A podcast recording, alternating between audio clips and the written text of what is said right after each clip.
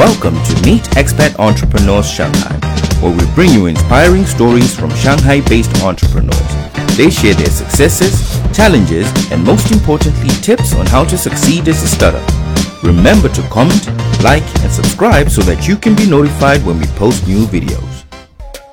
Now, exeQute, our whole concept is about the five senses. So, through your workout here, you'll experience the five senses. One of the first things is sight, sound, taste, smell, feel. So, in our workout, we change the color of the lights according to the workout. So, it's really quite a cool, immersive experience.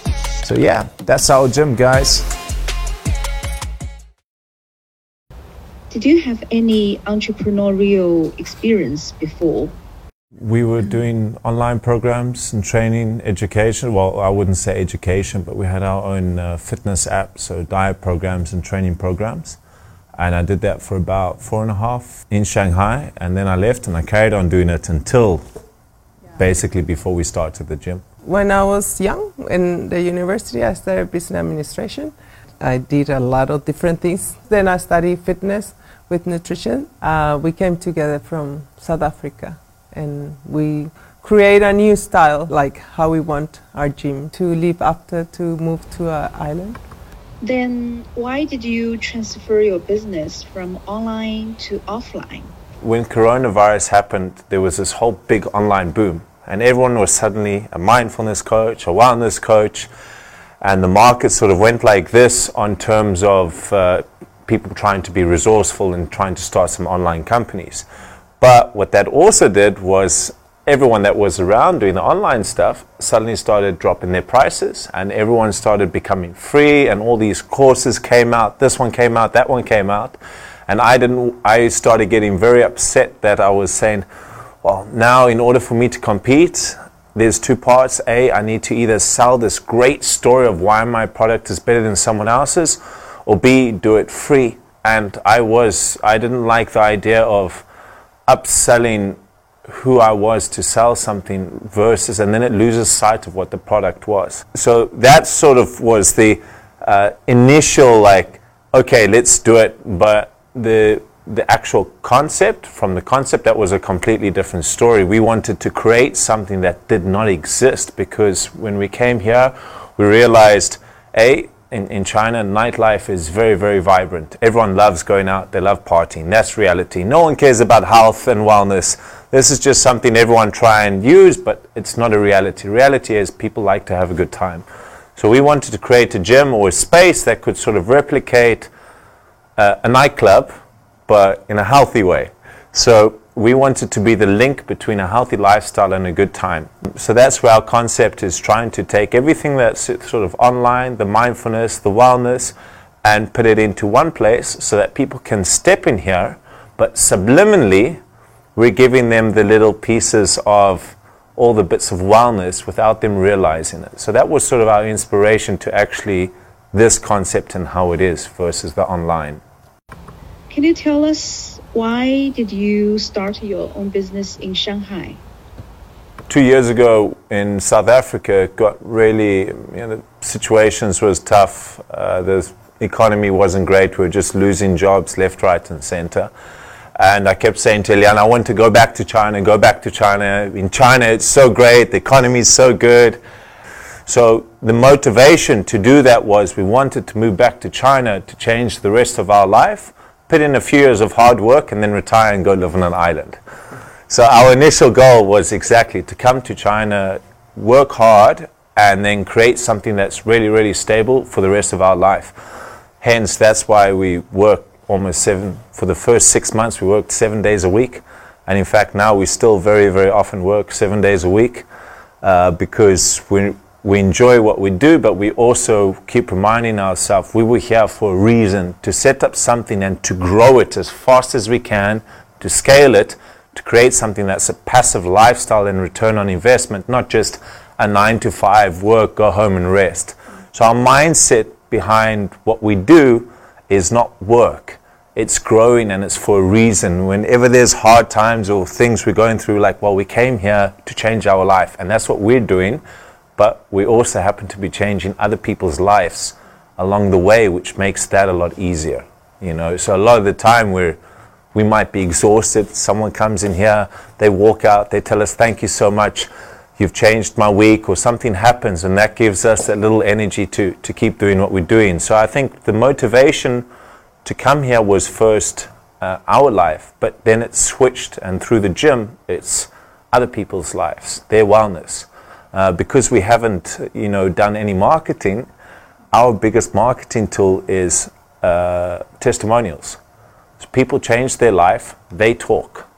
And that's the best form of marketing. Other gyms and other companies, they spend hundreds of thousands. This is why we're good. This is why we're good. Buy our product, buy this product.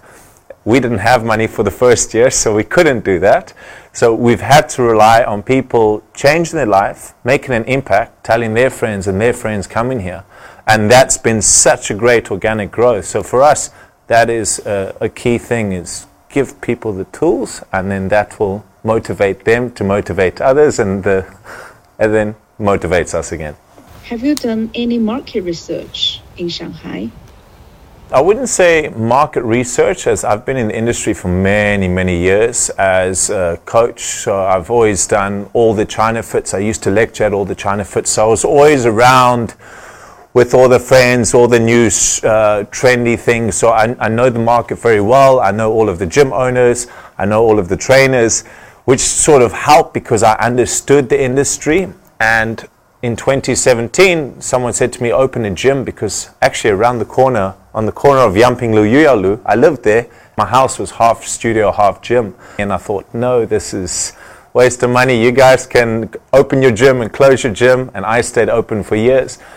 So quite funny how later on I learned, okay, this is a gym, but purely because of COVID and we saw the shift in the market that we're like, okay, now's the time because when we when we opened up, all the gyms were closing left, right, and center. We're like, okay, well, if there's this closed down, there's an opportunity for something new, and if something new is greater than everything around, then suddenly it can it can stand out. So when we chose to open around here. There's a couple of other big gyms around here that are very well known F45, Orangetheory, which are worldwide, the best franchises in the world. So we did our market research on them. We know their numbers, how much they earn, how many franchises. Uh, so as we sort of opened up, we did research on all the studios. We researched prices. We researched all the things. So we understood our competitors, and that's how we obviously made our strategy going forward. So I sort of say everything we'd have learned was based on previous expertise in, in our industry, and then just putting it together in, into a gym. In your own opinion, what is your core competitiveness? Cater for your five senses, which does not exist anywhere in the world as far as we're aware of. We have sight, sound, touch, taste, and smell, and through that, the lights change color. That's visual. Use sound. We have loud music. We have aromatherapy oils at the end of each class. We do meditation and breathing. Uh, we, we have such a different um, edge of the type of classes we offer. We're not limited to one set thing. I think we're so different that gives us a really great edge to expand and to grow um, because we're you can't compare it to anything else. Well, I always tell people we're not a gym, we're a family. So when people come here, she's like Mother Teresa. Everyone comes to Eliana because they love her. She's the mother of the gym. I'm like the father. When the kids are naughty, I come and I give them a hiding and I say, You will behave. That's sort of exactly the environment as the gym. This gym is a reflection of us. It's a reflection of how we train, how we eat, how we live, and our mindset, just, you know, with lights. So everyone sort of understands that when they come here, we actually have on our gym rules, we have a thing called burpees law. And the first one on the rule is failed to greet a new member is 50 burpees. That's because when people come in, even if they've never been here before, we want old people to say, Hi, I'm so and so. This is my name, you know, welcome to the gym. So that when people come here, they feel, Oh, this feels like a home, not like a gym. So for us, it's very much treating every single person as if they're just as important as the person next to them. It doesn't matter who they are within these four walls, We're all here for the same purpose, and our goal is to help them change their life, and therefore the service then becomes more personalized. When it just becomes a gym, if I was working for someone, it's a job. But for me, it's we're trying to actually make an impact. Yeah, could you tell us, um, do you only serve expats or you will also include the local customers? When we started the gym, we had a look at our business model and we said, what is our business model? Uh, because A, there's phase one, open the concept, test proof of concept. Phase two, uh, two and three number gyms, and then phase four, between 10 to 50 uh, franchises, right?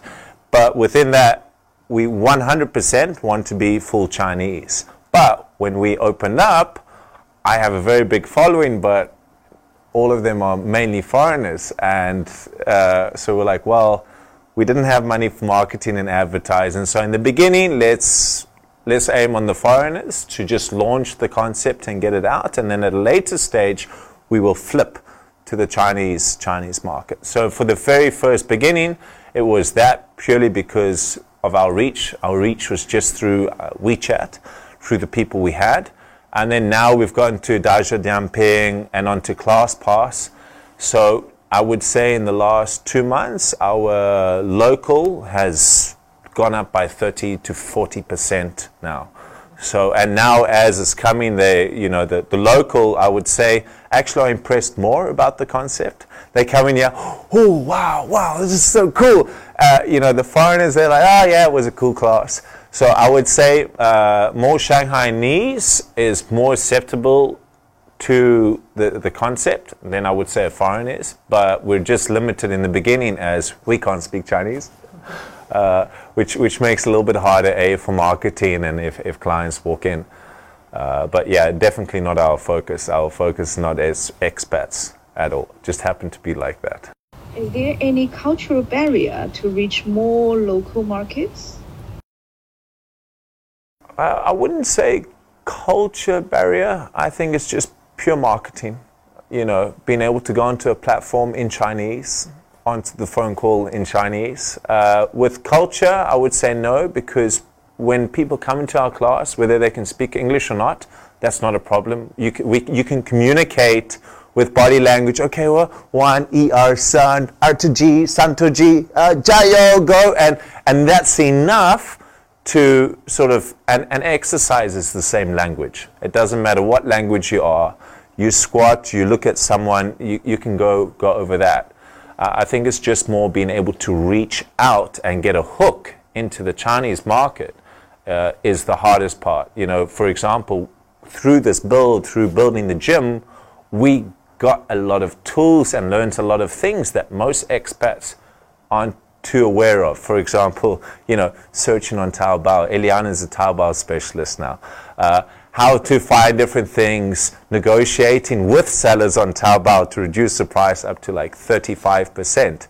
You know, who does that? Most people go on to Taobao, they find something, they buy it. She's like, no, I'll market, I will, I will speak to them, I'll get a cheaper price.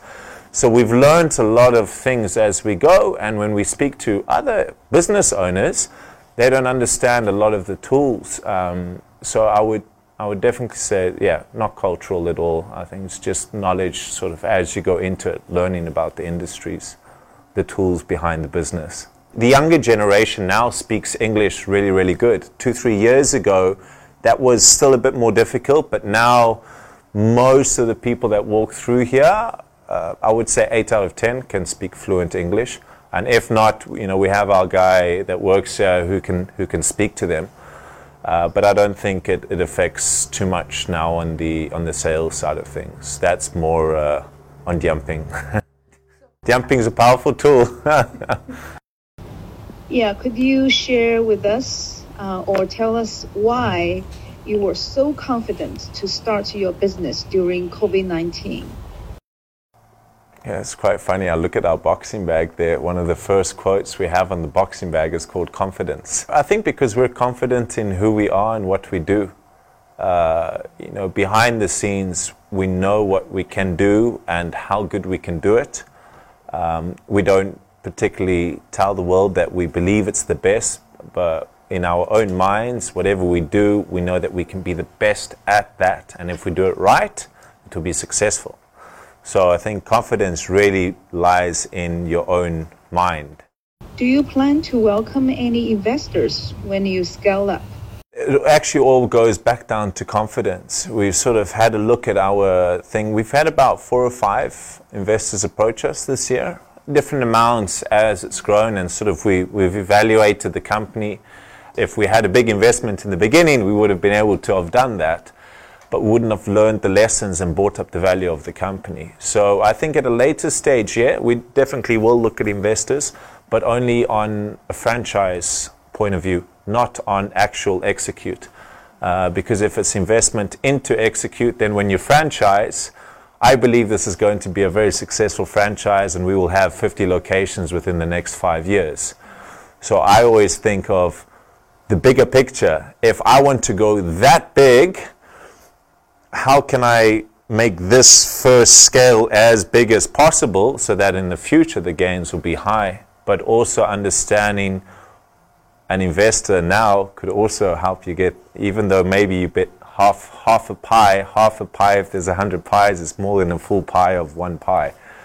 Uh, so yeah, it's it's a very very grey area, um, but we sort of see as we go. But we really believe the concept can work and, and scale uh, if if we do it right.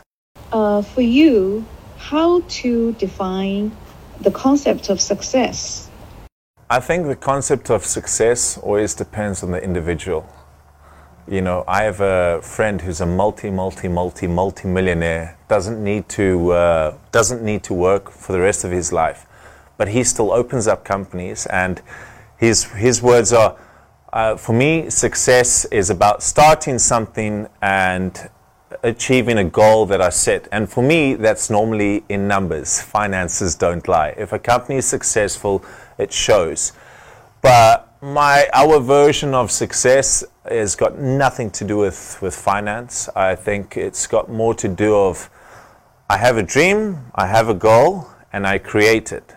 So be, behind exeQute is actually uh, on all of our shirts you can turn around, we have our saying is create your own reality. Part of the logo, we have two symbols. So when there's a will, there's a way, and create your own reality. It's both from the, the Greek uh, symbol and the English symbol. So for us, it's we had a dream, we, we created it, and we executed it to the best that we could. So in terms of that concept, our version of success is not, oh, yes, we fantastic, we survived a year, how much money we earn. It's more about our different steps. First step was we built the place. Second step was this. Third step was that. And then the steps that made it for us, I think, successful, and I think I speak for both of us, was we've had an impact on a couple of members' lives that we did not expect uh, people telling us we saved their marriages from people going off medication that did, showing us letters said, look, my doctor said I don't need to take this medication after 20 years. People surviving heart attacks. Uh, and for us, these like little testimonials, uh, people getting tattoos of the gym because it changed their life. For us, that means that we were successful in our goal in giving people the tools and they used it. You mean you never went to school? Well, we were educated at home. Uh, so our parents sort of gave us a syllabus and said, here, learn. uh, because our parents wanted us to create and get a lot of hands-on education in life, learning through life. From a young age, our parents said, you know, how to learn about business plans, how to learn about health and education, uh, sorry, uh, health and wellness and nutrition. From a young age, I used to buy boats, rebuild them, and then sell them to make enough money. And then I would buy more, sell them, and then pay back the debt that my parents would have. So I had to learn about different things in order to buy the boats. We were teaching dancing and doing lots of different things. So we learned from a young age if I want something, I had to work to earn the money. Learned the value of multiple skill sets adds your value as an individual up and you become more of an asset. So that's where as we sort of grew up, and everyone always used to say to me when you're young, Jay, don't be a jack of all trades and a master of none. Rather master one thing and do that well. And I always said to people, but why? If you spend your whole life studying one thing and doing one specific thing, and suddenly something happens, like for example, your leg gets amputated, and you cannot do that same career that you're in, what next? Or you're bored. Uh, so I have a lot of friends now that are same age as me, stuck in the same industry because they don't have any other skill sets. Whereas for us now, that's fantastic because I can do marketing, we can do the branding, the logo design, the filming, the building, the design, everything that we have because of our skill sets on all the different areas. We can then save money on it uh, because we can do it ourselves. Or, yeah, can you teach anyone to be an entrepreneur? Teaching people to be an entrepreneur is very hard because you're teaching them to not follow rules and work for someone. Entrepreneurs generally don't like working for a boss. I hate working for a boss. But for society and the system, you don't want entrepreneurs. You want one or two of them to become the bosses of those companies that run the companies because you need employees. You need people that are loyal to a company that are there not thinking, oh, I can start my own thing, goodbye. Most entrepreneurs are unfortunately rebels, and that's why they're entrepreneurs because they want to do something completely different. They don't want to do what others tell them, and then they ended up doing it on their own. Uh, but that journey very often is very hard from you, you're either like that from the beginning or at the end of your life and you know you, you get bored and want to step out of it. But then that there's a very big zone of fear whereas people don't become entrepreneurs because they're too scared to do that. Um, do you think the policy in shanghai is encouraging enough for expat entrepreneurs? I think it's it's very fair. You know in terms of you set up a company there's a set requirements you meet those requirements, you open a company, you get your paper. It's fair on tax purposes for startup companies, very, very fair. I speak to friends back home and I said, you know, as uh, startup companies, they're like, really, you, pay that much tax? And like, yeah. So I think China is very, very good with that. Um, and I know also as well in the, the policies in, in Hangzhou and the developing of, of certain companies within the technology space, we have a couple of friends that are going through that process now, and I think it's a fantastic initiative that the government's doing there to develop young companies that will grow the, the economy uh, on, a, on a technological standpoint. Then, do you have any suggestion for Shanghai uh, city policy for you know uh, expat entrepreneurship? If there were seminars that were being hosted for you know, upcoming policies. If I know about a seminar, I would be there.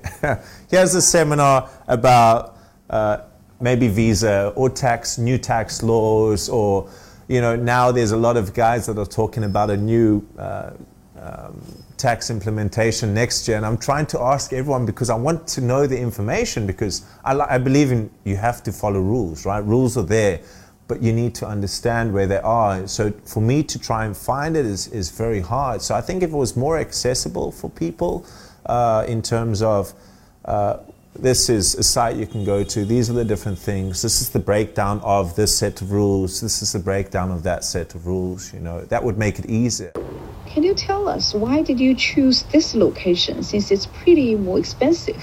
So I really, you know, I left in 2017. I was here for three and a half years. Um, but since then, China, I came back in 2019, and in two-year window, the change. And I actually lived right around the corner from the gym. So just to see the street, you know, I used to only go up at the end of the street, and I never went up there because there was no foreigners down here. Now suddenly. It's crazy. There's restaurants across the road, so it's just really developing the, the Didi rider, English, Ele.me, you know, all these different platforms, the city's become more bilingual. So I've really seen a big, big change in the city in the last three years. And also as a business owner, it's like, well, if the city is developing like this and you can keep up with that, it means that you can come up with something new. And because the city is all about new stuff, you can have new and it will accept it. Whereas if you're in, a, in an older third tier city, you start something old and everything's like slow they might not accept your new new concept or, or go with the same growth. Uh, so i really i think that's the coolest part for me of china is the growth and everything always constantly changing. In your opinion for expat entrepreneurs what is the best part of the city of shanghai? Best part for entrepreneurs is there's so much you can do here there's so much opportunities in Shanghai that don't really exist around the world. I don't really know what the reason for it is. It just is like that. There's big companies. There, I think probably because the economy is so strong and so good, the amount of wealth is huge. And because the wealth is big, there's a lot of different companies are always willing to invest it in different revenue streams, different incomes. So then, you know, you have to go be able to see the trends and, and, and go with the flow and being able to adapt to it. And I think uh, if you can see that, you can be successful.